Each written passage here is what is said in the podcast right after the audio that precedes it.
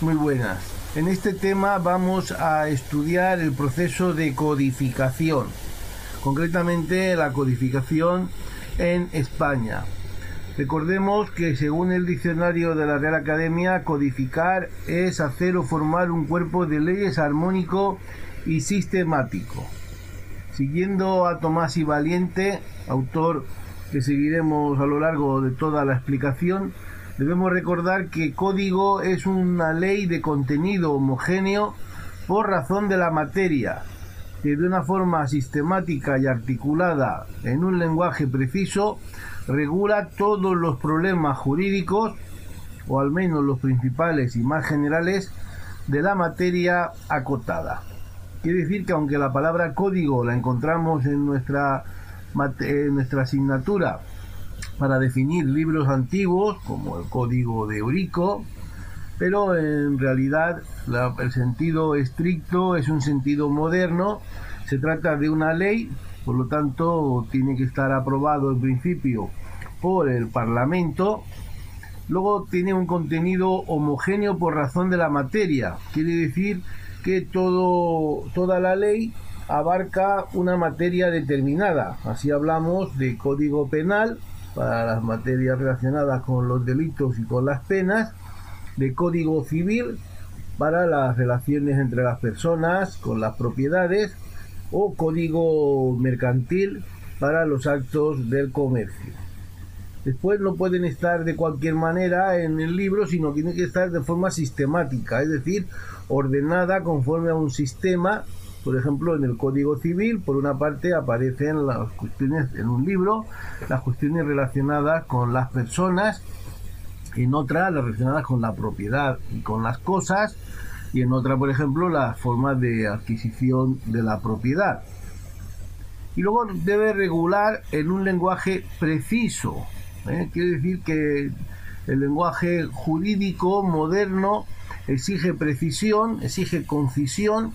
exige huir de confusiones, de términos con una excesiva polisemia que den lugar a errores, sino que precisamente la garantía jurídica está en la precisión del lenguaje. Y luego tiene que tener también el código pues, una pretensión de abarcar, eh, hacer posible todo, o si no todo, la parte principal de esa materia, de los problemas presentados en esa materia. Por ejemplo, en derecho penal, pues hay más leyes que las que están en el Código Penal, pero indudablemente la parte fundamental, eh, la parte principal, la parte más general, pues está incluida en ese Código Penal. la codificación se está relacionada con el pensamiento ilustrado y liberal. Se trata de un intento de racionalización de las normas, es decir, se parte de lo general a lo particular. ¿eh? Se tiene una concepción general, una concepción ideal, por ejemplo, del derecho penal, que se debe aplicar, de cómo debe ser la aplicación, el castigo de los delitos, y después se concreta en unas normas determinadas. Por lo tanto, primero es la razón y luego son las normas. ¿eh? Esto implica que se trata de la antítesis de las recopilaciones, porque las recopilaciones que estaban en vigor antes de la codificación, pues incluían leyes viejas, leyes nuevas, leyes penales, se mezclaban con otras civiles, con otras procesales, en una veces en un orden cronológico, y luego, como decíamos, huyendo de ese un lenguaje ampuloso que el código intenta huir o no utilizar para concretar las cuestiones jurídicas y dar esa seguridad necesaria para una sociedad, digamos, con plena garantía de los derechos. Podemos decir, por lo tanto, que codificación es el proceso histórico que conduce a la elaboración de los códigos. Y no hace falta decirlo, codificación y constitucionalismo van unidos. Eh, obviamente la constitución es el código de derecho público, de derecho político. Eh, pues, responden ambos a un mismo pensamiento, a una misma raíz del, pensamiento ilustrado y el liberalismo burgués, y el código de derecho político ¿eh? es la constitución que establece todos los principios generales por los que luego se va a regir la organización del Estado del país. La constitución debe preceder a la codificación, ¿eh? porque como fija los principios generales, ¿eh? después de fijada esa constitución, de elaborada esa constitución, se deben elaborar los códigos. Por ejemplo, la Constitución fija la igualdad entre los hombres y luego el Código Penal dirá que la pena es igual para todos, no sea noble o no sea noble, sea blanco o sea amarillo. O por ejemplo la Constitución fija la igualdad entre los hombres y las mujeres y luego el Código Civil debe decir que ambos son iguales ante la ley.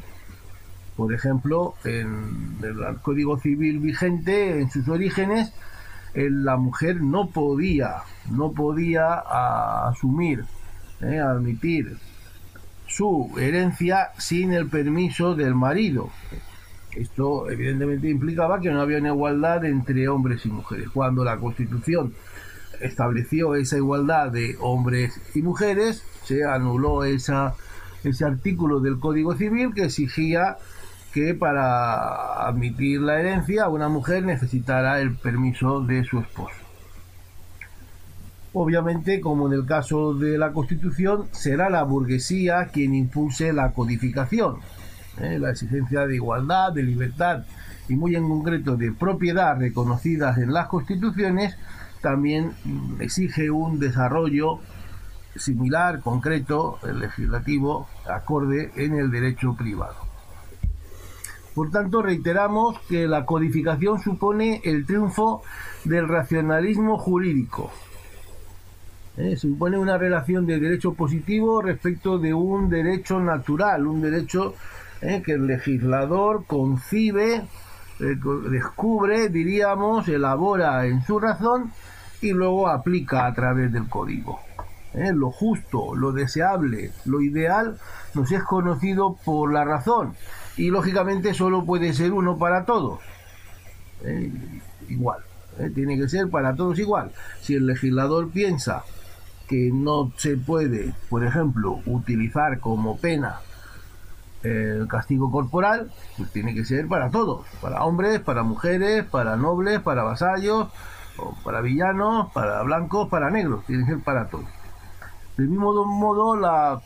codificación supone una concepción sistemática del derecho. Es decir, hay un sistema previo, hay una estructura donde unas normas están en relación con las otras, unas dependen de otras y son inferidas mediante la lógica deductiva, ¿eh? partiendo de los principios generales y yendo después a la concreción en las normas concretas. Por lo tanto, la codificación supone el triunfo del racionamiento abstracto frente a la experiencia de lo heredado, frente a la tradición jurídica, eh, que en el caso de Europa se trataba, como sabemos, del prestigio del derecho romano conocido a través del jus común.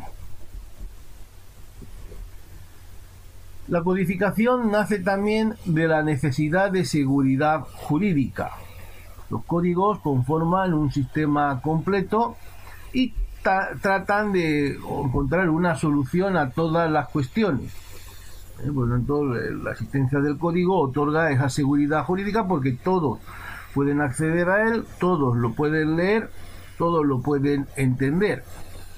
Por lo tanto, el triunfo de la codificación implica el descrédito de la costumbre. Eh, la costumbre es acusada de irracional no tiene certidumbre, no sabemos la costumbre de cuándo se está aplicando, puede haber una costumbre en un pueblo y otra costumbre en el pueblo de al lado, ¿eh? mientras que el código es para todos igual, uno puede conocer, eh, porque está escrito en el código en qué territorio ¿eh? del Estado, de, una región, en el caso de España con la codificación civil, en que se puede aplicar determinadas leyes. La costumbre es indefinida, a veces irracional, requiere medios de prueba complementarios, mientras que el código se demuestra a sí mismo de alguna manera. Y por lo tanto, la codificación supone una ruptura con el pasado jurídico. Con esa tradición eh, romanista sobre todo. Obviamente la codificación también nace de la necesidad de unificación del derecho. Una sociedad de iguales, con igualdad en todos los territorios, precisa un derecho igual. Y además, lógicamente, si decimos que hay una concepción ideal del derecho, se tiene que aplicar a todos sin excepción. Hay que se hable de unificar codificando. Algo que triunfó plenamente en Francia con el Código Napoleónico que suprime todos los derechos civiles anteriores y configura un solo derecho civil para todo el reino, para todo el imperio napoleónico. ¿eh? Pero no fue así en Alemania o en España, donde la fuerza de la tradición, del particularismo jurídico, ah, se impuso en realidad a esta unificación jurídica. ¿Cuándo surge la codificación? A pesar de que hemos dicho que la codificación debe venir precedida por la Constitución, sin embargo, en realidad la primera codificación se realiza por influencia directa de la ilustración. Hay una codificación ilustrada que nace en los países, podemos llamar germánicos, ¿eh? donde vemos que, por ejemplo, en Baviera habrá un código penal, ¿eh? ya en 1751, y vendrá seguido rápidamente de códigos procesales y civiles. En Prusia, con Federico II, ¿eh? y en Austria, con María Teresa, pues también se hicieron códigos, sobre todo penales, antes de la revolución burguesa. ¿eh? Pero será en el siglo XIX, en realidad, cuando la codificación se extienda por toda Europa, con la excepción bien conocida del Reino Unido, y salte a América, ¿eh? sobre todo a la América emancipada, independizada de España, donde países como Brasil, como Chile, como Argentina, van a iniciar su codificación ya en los años 30. El modelo por excelencia es Francia. Ya hemos dicho que los países germánicos, Prusia, Austria, Baviera, inician antes su codificación, pero es una codificación incompleta es una codificación sobre todo no basada en principios plenamente liberales, sino meramente ilustrados, mientras que la codificación en Francia es rápida y completa y plenamente basada en ese triunfo del liberalismo. Ya antes de Napoleón, en 1795, se aprobó un código penal para poner fin a los excesos penales de la normativa del antiguo régimen. Como sabemos, denunciados por Becaria y otros autores de la Ilustración. Pero fue Napoleón quien impulsó eh, la redacción del famoso Code Civil de 1804, que fue un único código para toda la nación, un código que unificó todo el derecho civil de todos los antiguos territorios de la monarquía francesa que tenían, de la antigua monarquía francesa, que tenían, como en el caso de España, legislaciones civiles diferentes, algunas procedentes de, podemos decir, de tradiciones jurídicas eh, claramente diferenciadas entre el norte y el sur o entre este y este. La influencia de este código fue enorme, y fue duradera, de hecho el código está todavía prácticamente en vigor, e influyó en toda Europa, como hemos dicho, también en América. Pero no solo fue el Código Civil, sino que en 1807 se aprobó el Código de Comercio y en mil, y también el de instrucción civil, el que podemos llamar procesal civil, y ya en 1811, antes, por tanto, de la caída de Napoleón, se aprobó el de instrucción criminal, que nosotros llamamos procesal criminal. Por lo tanto, en 1811, eh, fíjense, cuando en España ni siquiera se había realizado la constitución, ni ninguno de nuestros códigos, pues Francia ya había completado eh, plenamente su codificación con esos cinco códigos elaborados en un periodo muy corto de apenas 16 años. Códigos que además fueron respetados en la restauración borbónica eh, y que, bueno, se han mantenido, algunos de ellos, como antes decíamos, hasta la actualidad, pero a lo largo de todo el periodo del siglo XIX Francia va a mantener sus códigos y va, como decíamos, a influir en toda Europa. Vamos a ver ahora la codificación en España. Cada país, de acuerdo con sus circunstancias, realizó la codificación a su propio ritmo y de una manera diferente. El caso de España fue una codificación especialmente lenta debido a las circunstancias políticas, porque como bien sabemos y hemos estudiado, la revolución liberal tardó bastante en imponerse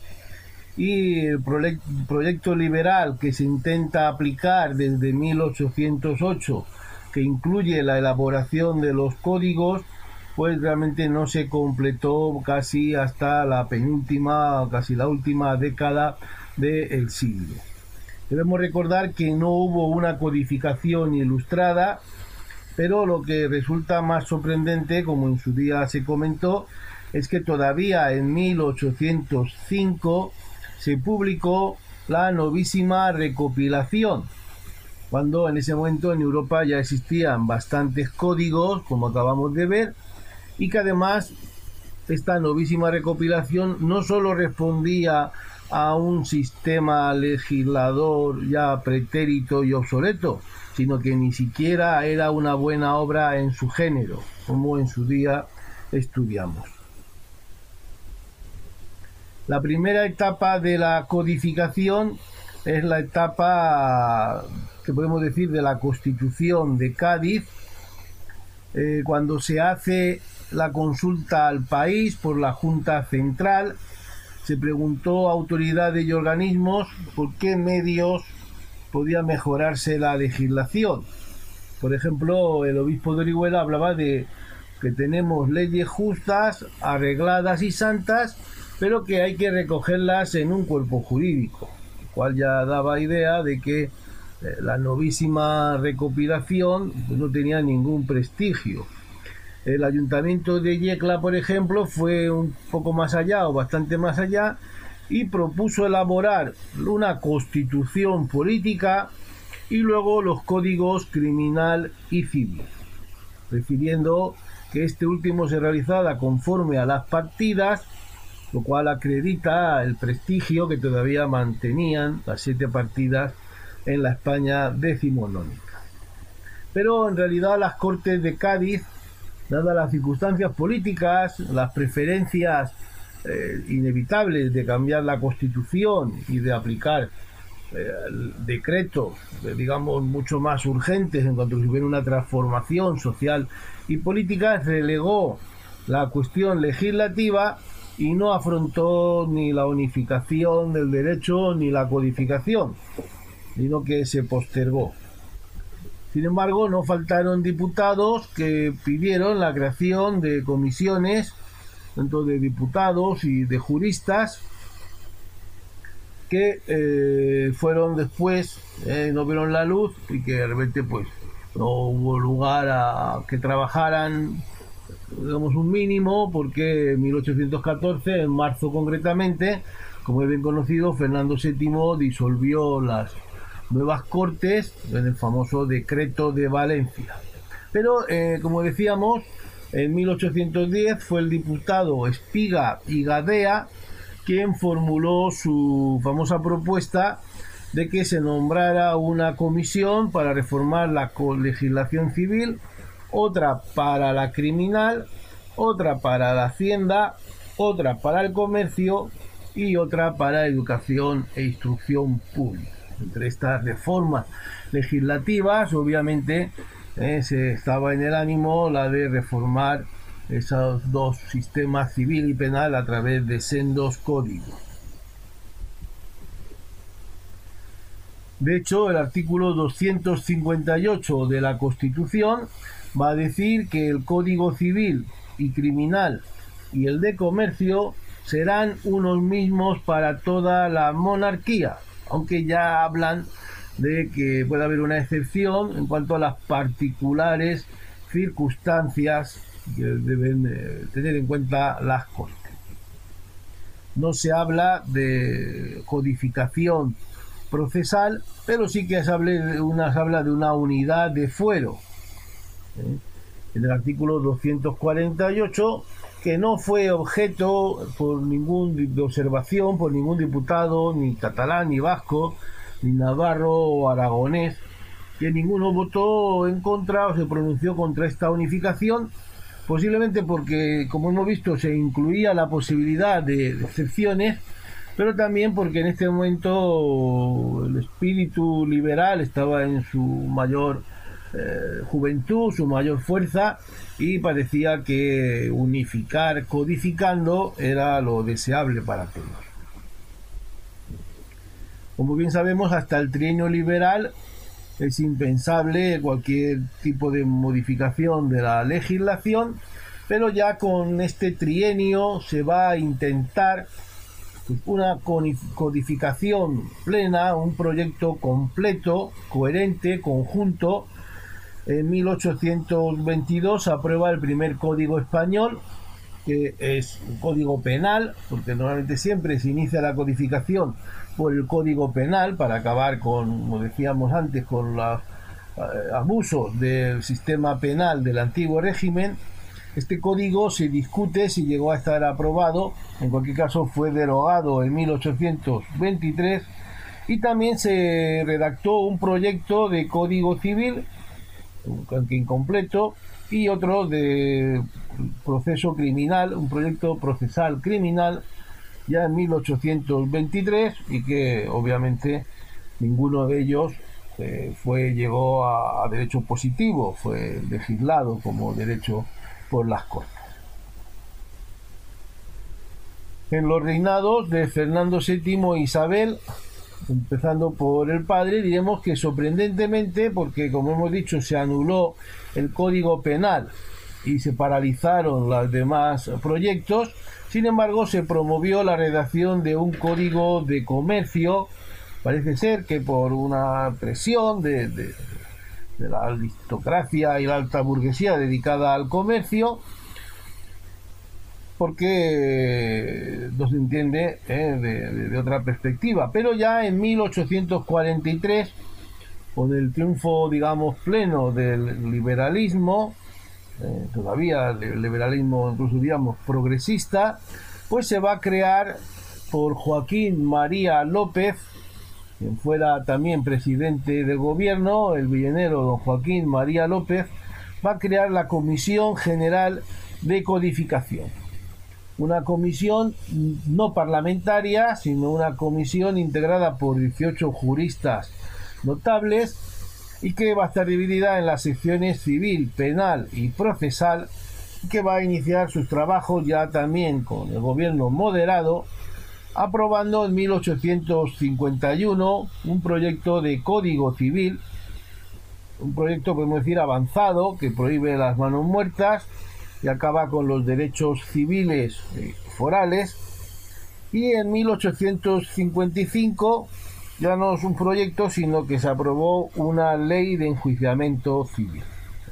Como luego veremos, el proyecto de Código Civil no se aprobó y quedó pendiente de aprobar una codificación civil debido en buena medida al problema planteado con la llamada cuestión civil foral, es el problema de qué hacer con los sistemas civiles diferentes del castellano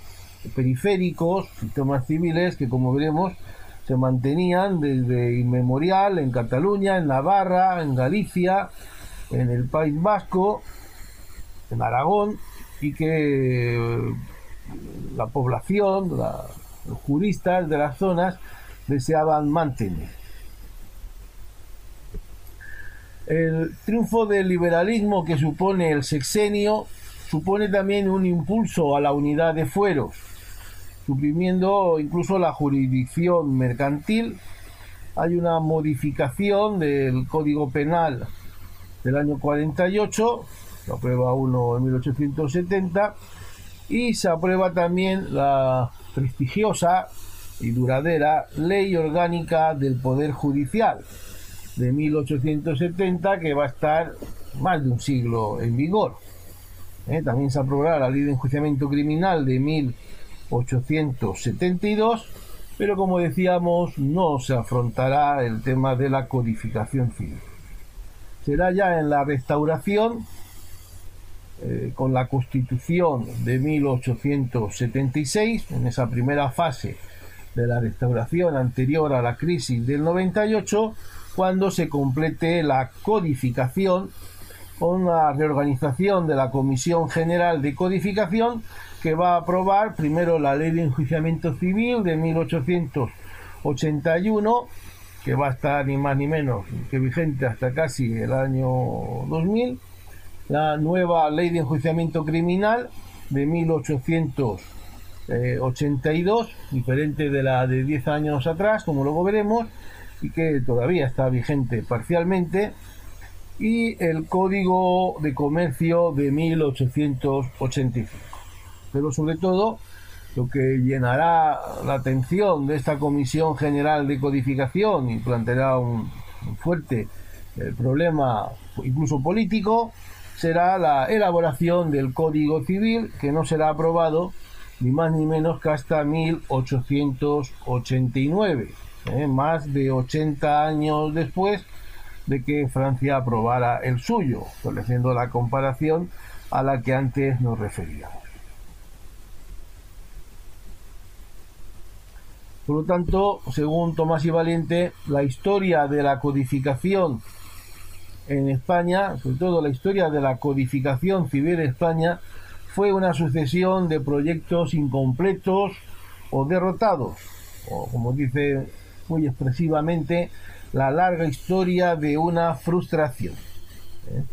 Nos dice Tomás y Valiente que mientras en Francia el CODE fue motor de la sociedad burguesa, en España nuestro código fue el colofón de ese largo proceso. Podemos decir el punto terminal de ese ascenso del orden político burgués. El primer proyecto de Código Civil, como ya hemos dicho, fue elaborado en el trienio liberal en plena vigencia de la Constitución del 12 que ordenaba la elaboración de Código Civil, Penal y Mercantil. Y es un código, un proyecto de código muy ambicioso porque además muy amplio, abarca cuestiones procesales, mercantiles y administrativas, además de las propiamente civiles, y esa excesiva amplitud, pues en buena medida impidió que se realizara plenamente, ya que solo se llegan a redactar 476 artículos por una comisión en la que destaca el valenciano Nicolás María Galeri, a quien se atribuye el discurso preliminar se considera de influencia del código napoleónico, además del prusiano y austriaco, y lógicamente recoge legislación civil, sobre todo de las partidas y la novísima. El proyecto no admite en principio derechos civiles forales, aunque en su discurso preliminar se habla de que tal vez merezcan conservarse y generalizarse usos y costumbres por las que se gobiernan ciertas clases de intereses en algunas provincias. Aunque también dice que el legislador debe mencionarlas y fijar sus límites con precisión. Por lo tanto, parece antiforalista, aunque puede reconocer alguna excepción. En cualquier caso, este proyecto fue interrumpido por el cambio político de 1823 y fue seguido de proyectos fallidos, primero proyectos realizados por particulares, como el publicado en 1832 por el jurista Pablo Gorosabel, y otro de José María Fernández de la Hoz, que vio la luz en la imprenta en 1843. Pero de estos proyectos fallidos destaca un proyecto público de, una evolución muy compleja porque fue encargado al abogado Manuel María Cambronero, el cual empezó a trabajar en el mismo y tras un año y pico de trabajo falleció pasando a una comisión presidida por José Ayuso que sí elaboró un amplísimo texto de 1458 artículos que no vio la luz por la guerra carlista, pero al finalizar esta pasó a una comisión de nuevo presidida o en la que aparece de nuevo Nicolás María Garelli, que ya entonces era presidente del Tribunal Supremo, sin que se concluyera y tampoco en el año 41 cuando pasó a otra comisión ahora presidida por Manuel Becerra, de manera que el proyecto no fraguó y no vio la luz. Pero en 1843 se puso de nuevo en marcha la comisión, perdón, se creó la Comisión General de Codificación, se puso de nuevo en marcha el impulso codificador y la sección civil presidida por Bravo Murillo, en la que destaca el civilista Florencio García Goyena, trabajó durante casi cinco años ofreciendo un texto completo al gobierno. Además, el texto fue acompañado de una publicación de una obra elaborada por García Goyena titulada Concordancia, motivos y comentarios del Código Civil Español, que lógicamente se apuntó, como decíamos, al proyecto y que contenía la historia, el examen comparado y el motivo de cada uno de los artículos, según decía la memoria de acompañamiento que decíamos. Este proyecto se considera el antecedente del Código del 89 y estaba dividido en tres libros y un título preliminar. El primero se dedicaba a las personas, el segundo a los bienes, como los dos actuales, y el tercero que incluía todas las formas de adquisición de la propiedad y en el proyecto definitivo fue dividido en dos, uno dedicado a sucesiones y régimen matrimonial y el otro sobre obligaciones y contratos. Este proyecto fue influido, como casi todos, por el código francés, en algunas cosas también por el prusiano, pero sobre todo destaca su sentido individualista y liberal que llevó a impedir, a prohibir las manos muertas para iglesias y ayuntamientos, que ya no podrían adquirir inmuebles por vía testamentaria. Para Tomás y Valiente, por tanto, es un proyecto acorde con el proceso desamortizador iniciado década y media antes, pero que suponía de alguna manera un enfrentamiento con la Iglesia que fue de alguna forma descalificado por el concordato de 1851, que buscaba la, la paz, que la Iglesia admitiera la desamortización ya ejecutada aparte de al margen o a cambio de reconocerle algunos derechos. El proyecto también acababa con los derechos civiles forales, no solo porque hiciera un solo régimen para todo el país, sino porque también se declinaba casi exclusivamente por el sistema civil castellano. El gobierno, en un momento políticamente delicado, vio que iba a levantar la oposición tanto de la Iglesia como de los territorios con derecho foral y por eso lo que hizo fue publicarlo previamente para que fuera difundido entre y alegado por juristas, tribunales, facultades de derecho, pero la falta de consenso y la llegada del bienio progresista pues acabó con el proyecto que ya no se llegará a aprobar ni a presentar a su aprobación en las Cortes. No será, por lo tanto, hasta 1889 cuando se afronte el tema de la cuestión civil foral y se acabe de elaborar el Código Civil. El proyecto estuvo precedido de la victoria, podemos decir, casi definitiva contra el carlismo la supresión del derecho foral público, pero en la cuestión del derecho privado se optó por respetar los derechos forales, porque ya el liberalismo había perdido ímpetu, había perdido fuelle desde 1812 o 1851 y se buscó una solución más de, de consenso.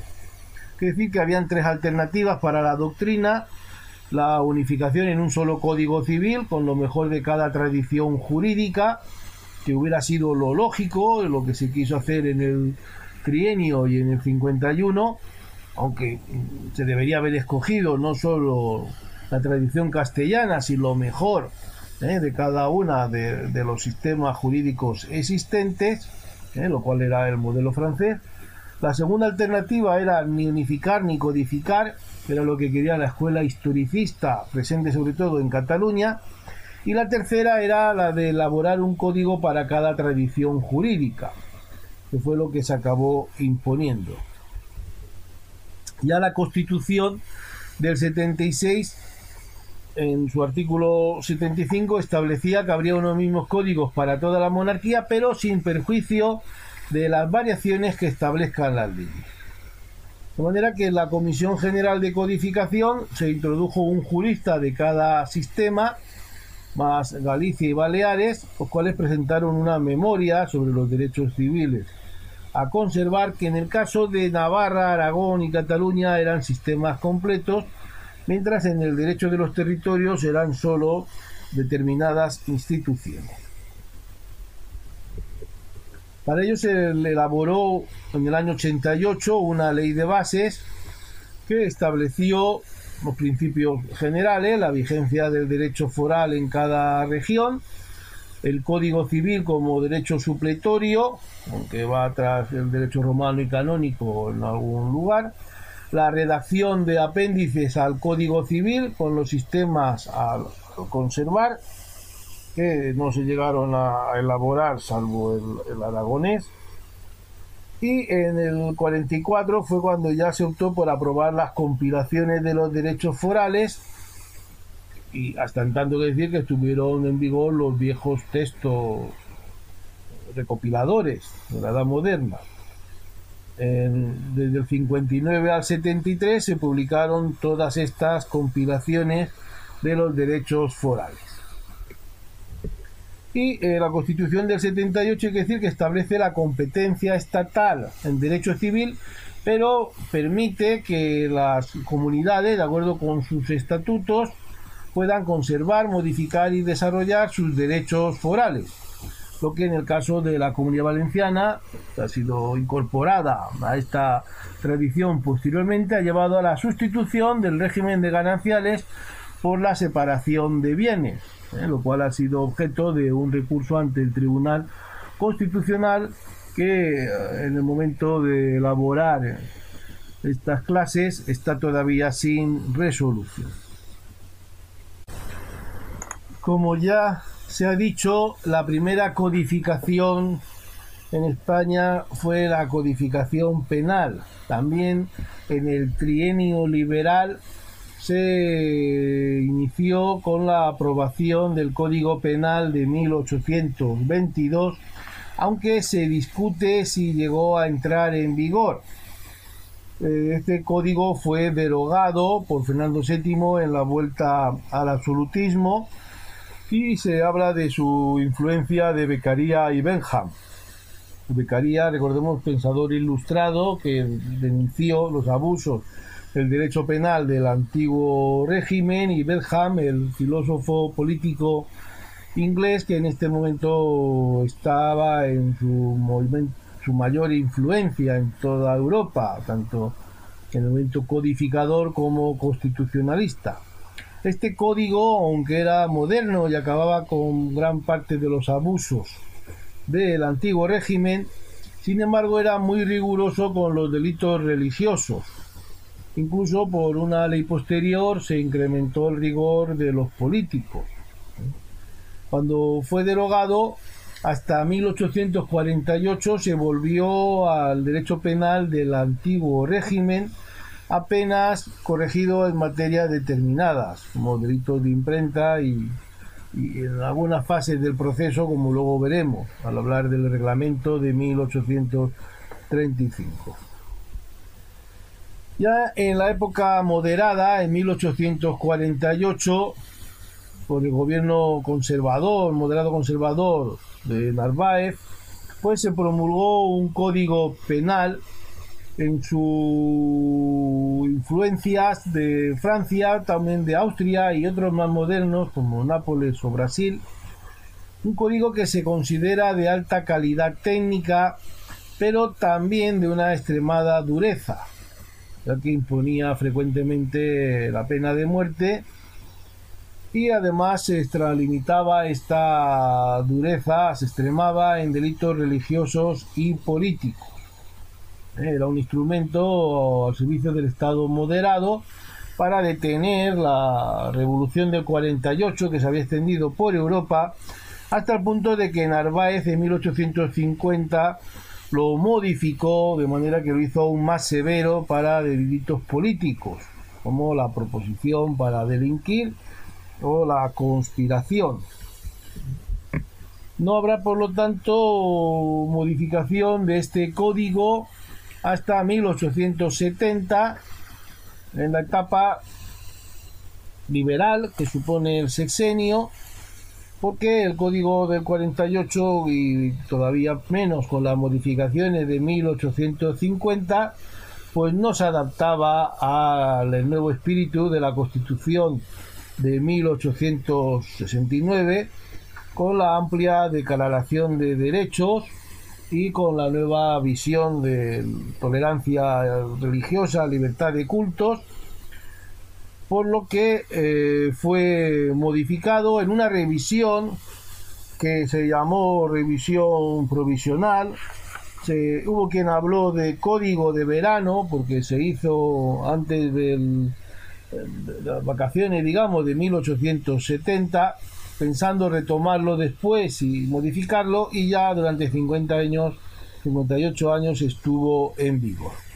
En realidad es una reforma del anterior, pero según la doctrina y específicamente Tomás y Valiente,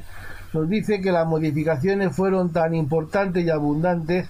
que cabe hablar de nuevo código. Es un código marcado por su liberalismo, su humanitarismo y su legalismo, destacando que eh, concedía muy escaso margen a los jueces para la concreción de las penas e incluso para valorar las circunstancias modificativas. Esto implicaba indudablemente una desconfianza hacia el arbitrio judicial, en el fondo hacia los propios jueces procedentes del moderantismo, de forma que reducía su intervención a una fórmula meramente aritmética, de aritmética penal, como se ha llamado, pero que se justificaba en la intención de garantizar la aplicación del principio de legalidad, principio que consiste no solo en que el delito esté recogido en el tipo penal, sino que también esté concretada la, el castigo eh, que le corresponde a ese delito. Este código de 1870, como hemos dicho, un código humanitario, no fue del agrado de la dictadura de Primo de Rivera, en 1928 preparó un nuevo código de una excepcional severidad punitiva, un código autoritario, pero además lleno de errores técnicos. Fue un código que mereció en su época, las mayores censuras, destacando las del penalista de ideología progresista José Jiménez de Asúa, quien lo calificó de engendro y dijo de él que era una obra que merece la más áspera censura. Este código eh, fue anulado al día siguiente de la llegada al poder de los republicanos, es decir, el 15 de abril de 1931, restableciendo el de 1870 y revisando las condenas realizadas por el código anterior con el otro más benigno. También se reformó en 1930 32, adoptando, adaptándolo al régimen republicano y humanizándolo y corrigiendo algunos errores o defectos. Por ejemplo, se suprimirá también la pena de muerte, aunque luego será repuesta en 1934. Sin embargo, no debemos olvidar que este código más bien benigno, como muchos de los derechos de la Constitución, en la práctica apenas se aplicaron durante la época republicana, ya que la problemática política y en general y de orden público en particular llevó a que durante casi todo el tiempo estuviera en vigor la normativa de excepción muy rigurosa como la Ley de Defensa de la República de 1931 o la Ley de Orden Público de 1933. Ambas leyes, por distintos caminos, permitían al gobierno una gran discrecionalidad en la corrección de los delitos, sobre todo políticos, y le permitían adoptar medidas muchas veces ajenas al control Lógicamente el franquismo también revisó eh, el código penal volviendo a un régimen de mayor severidad parecido al del código de 1828 en el código de 1944 el cual estuvo en vigor durante todo el franquismo fue refundido en 1973 con una nueva redacción que se considera un simple parcheo en el año 89 y ya en el 95 pues se realizó lo que se llama el Código Penal de la Democracia, aunque es lógicamente en continua revisión según los avatares políticos.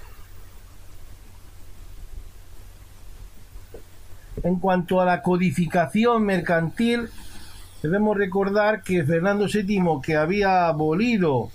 el Código Penal, sin embargo, promovió la redacción de un Código de Comercio debido a las presiones de la clase burguesa comerciante que necesitaba la unificación del mercado, de forma que en 1829 se aprobó este código elaborado por el jurista Pedro Sainz Dandino, que era secretario de una comisión creada al efecto pero que en realidad presentó una propuesta alternativa mucho más amplia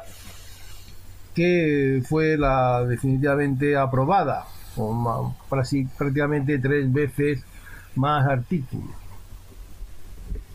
Este código es un código moderno para su época que va a acabar con la concepción restrictiva del derecho mercantil como derecho profesional del comerciante y que mantiene el régimen de consulados tradicionales como tribunales de primera instancia, aunque va a atribuir a la segunda y tercera instancia, lógicamente, a los tribunales ordinarios.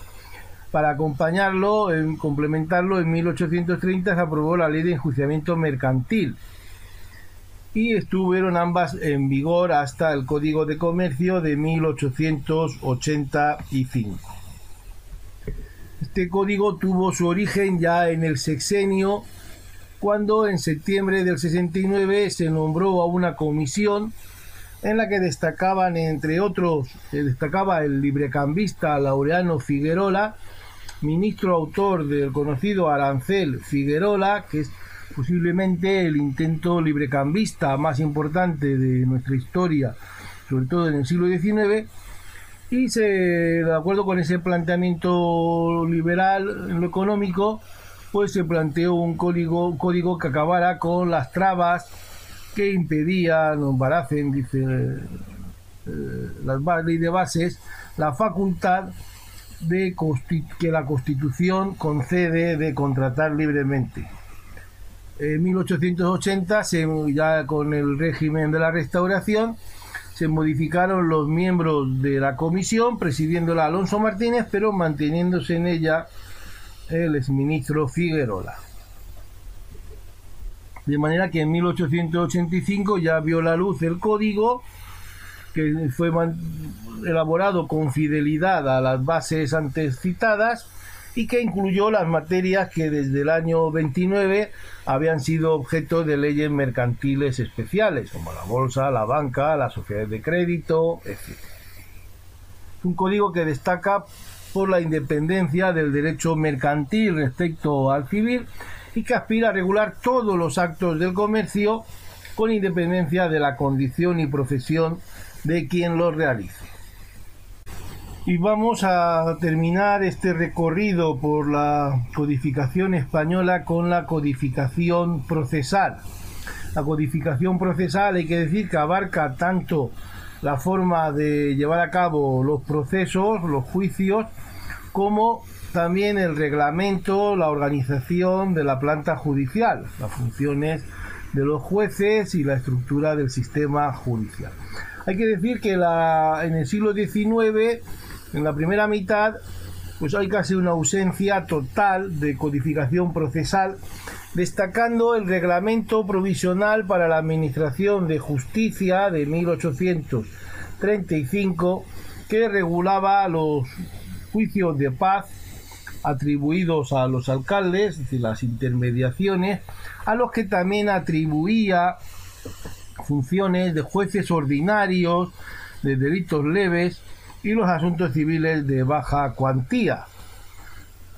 Además, eh, establecía también el, sistema judicial de los llamados juicios de primera instancia, juicios penales atribuidos a jueces letrados, e incluía la normativa y organización de estos tribunales. Este texto se completaba con sendos reglamentos relativos a los otros niveles judiciales como eran las audiencias y el Tribunal Supremo. Para Tomás y Valiente, además de antiliberal, porque en buena medida seguía atribuyendo la justicia, sobre todo la de proximidad, a un cargo político elegido por, por la monarquía como era el rey, pero además de antiliberal el reglamento no era muy bueno técnicamente porque mezclaba preceptos procesales, otros eh, orgánicos, además de proceso civil con el penal, pero eh, se le reconoce la intención buena de acabar con los abusos, sobre todo del proceso penal. Ya fue en el sexenio cuando se aprobó una nueva normativa en materia procesal y de organización judicial. Destaca la unificación de fueros que acabó con la existencia de jurisdicciones especiales, una auténtica playa de, jurisdicciones, como por ejemplo tres o cuatro eclesiásticas, la general, la castrense, las de las órdenes militares y las de la cruzada, otras puramente digamos administrativas, como las de minas, las de correos y caminos, o las muchas militares, como la general militar ordinaria, la de marina, diferente, la de artillería, las milicias,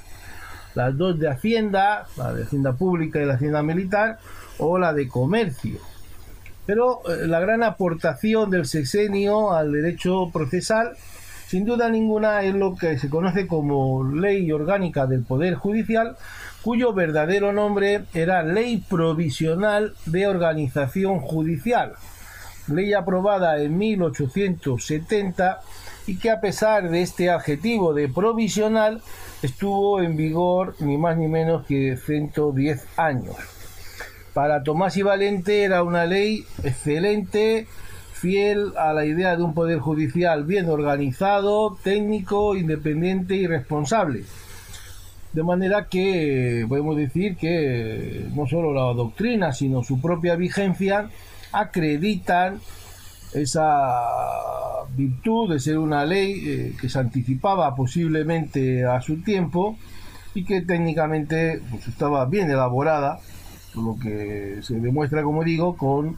que supervivencia a pesar de los vaivenes políticos. La codificación procesal propiamente dicha, es decir, la regulación de los juicios, se inició en España con la ley de enjuiciamiento mercantil de 1830. Como antes decíamos, fue dictada en relación con el nuevo Código de Comercio esta ley contenía un proceso muy acorde con la tradición mercantil. Recordemos que era una jurisdicción especial ante los consulados que se caracterizaba por juicios concisos y rápidos. Este modelo judicial influyó en el llamado Reglamento Provisional de 1835, que ya hemos referido, el cual fue desarrollado en la ley de 10 de enero de 1838. que recogía juicios rápidos con bajos costes y también de gran sumariedad procesal. Este juicio de menor cuantía de 1838 debió ser el modelo a desarrollar, pero desgraciadamente no fue así.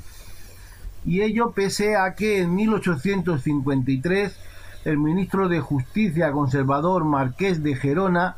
dictó una instrucción que ampliaba la ley del 38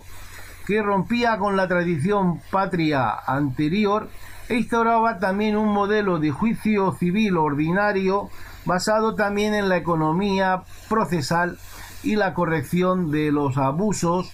del sistema judicial civil de juicio ordinario anterior. Pero no lo aprobó como ley, sino meramente como norma ministerial, de manera que cuando cambió el gobierno, cuando se inició el bienio progresista, cayó lógicamente el ministro y fue derogada su instrucción. En cambio, se reactivó la Comisión General de Codificación, que ya hemos visto que no alcanzó, no consiguió aprobar un nuevo Código Civil, pero sí aprobó una ley de enjuiciamiento civil en 1855 que abandonaba el modelo de los juicios plenarios de la ley del 38 y de la instrucción del 53 y se remontaba a la tradición anterior al ese espíritu conservador, legalista, un espíritu que llevaba a un tipo de proceso lento y pesado, excesivamente garantista, basado en un juicio ordinario de menor cuantía que será el eje que durante más de un siglo eh, sobre el cual eje, gire nuestro derecho procesal, porque esta ley fue modificada ya en la restauración por otra, la ley de enjuiciamiento civil de 1881, que recogió, recogió todos los defectos de la del 55, de la que se considera por la doctrina una mera reforma, una mera ampliación. Algún autor definió esta ley del 81 como una resurrección del derecho común en el siglo XX y también como una ley medieval, medieval que se aplicó durante todo el siglo XX porque estuvo en vigor hasta la nueva ley del año 2000 que afortunadamente ha supuesto un cambio radical. Pues como dice su exposición de motivos y sirve de juicio a la ley que sustituye, se necesita, se necesitaba un código procesal civil nuevo que supere la situación originada por la prolija complejidad de la ley antigua y sus innumerables retoques y disposiciones extravagantes. Obsérvese los adjetivos utilizados, prolija complejidad y disposiciones extravagantes. Hasta ese punto tenemos la medida de lo que fue esta ley de enjuiciamiento civil que el mundo del derecho español padeció entre 1881 y el año 2000 y que afortunadamente pertenece ya al pasado. Por lo que respecta a la codificación procesal penal, debemos recordar que el proceso penal del antiguo régimen solo buscaba el castigo de los culpables. No existía ninguna garantía para los acusados, era un proceso inquisitivo, con juez instructor y sentenciador y una absoluta desigualdad entre defensa y acusación. Este proceso penal del antiguo régimen fue objeto de fuertes críticas durante toda la ilustración que fraguaron en una modificación en las constituciones de, decimonónicas. En el caso de España, la constitución de 1812 incluye un buen número de garantías procesales que también se recogen en textos posteriores, del 37 y 45, pero no se llega a aprobar un código procesal penal, digamos, liberal. Es verdad que el reglamento del 35 incluía algunas observaciones a los jueces para que eliminaran determinados abusos del proceso penal, lo mismo que los códigos citados del 48 y 50 fijaban la obligación de fundamentar las sentencias y de fijar algunas garantías a la prisión gubernativa del reo, pero no había pues, un sistema coherente, liberal y garantista de los derechos del acusado. No fue, por lo tanto, hasta el sexenio cuando se aprobó la Ley de Enjuiciamiento Criminal de 1872, una ley que estableció el juicio oral como segunda fase del proceso con un juez instructor que seguía siendo a la vez enjuiciador de la causa y en donde un sumario donde la defensa no tenía ninguna participación. De forma que Tomás y Valiente considera que no es todavía la ley liberal que favorezca o permita las plenas garantías del río. Fue en la restauración cuando se promulgó la ley de enjuiciamiento criminal de 1882, que todavía está hoy parcialmente vigente. Es una ley totalmente diferente de la del 72, una ley garantista de los derechos del reo, para Tomás y Valente un excelente código procesal porque destierra completamente el predominio del principio inquisitivo fue obra del ministro Alonso Martínez, quien la define en la exposición de motivos como un código completamente nuevo y de carácter tan liberal y progresivo como el más adelantado de los códigos de procedimiento criminal europeo. Por lo tanto, a partir del 72 ya hay esa ley de enjuiciamiento criminal acorde con el Estado liberal desde el 82 y que, repito, no fue modificada. ¿eh? sí que fueron los códigos, pero no fue modificada la ley de enjuiciamiento en ninguna de las etapas posteriores. Por lo tanto, hemos visto, en definitiva, un proceso de codificación muy lento, un proceso que, como decíamos, no concluye hasta 1889 con el Código Civil, y que además ya concluye de una manera eh, diferente a como empezó. Empezó con, con mucha fuerza, con una unificación del derecho civil y va a terminar pues con una norma de consenso que permite el mantenimiento de diversos sistemas, lo cual por otra parte es coherente con un sistema político hoy vigente basado en las autonomías, y en esa potestad para que cada una de alguna forma regule su propio derecho civil siempre que tenga una tradición jurídica detrás. Tanto es un tema de máximo interés para los alumnos, un tema complejo, con una primera parte, podemos decir, teórica, con los fundamentos de la codificación, y una segunda parte más compleja porque exige la retención de, muchas fechas y que aconsejamos al alumno que se haga sus esquemas para distinguir unas leyes, unos códigos de otros y no cometer gruesos errores que perjudicarían su calificación.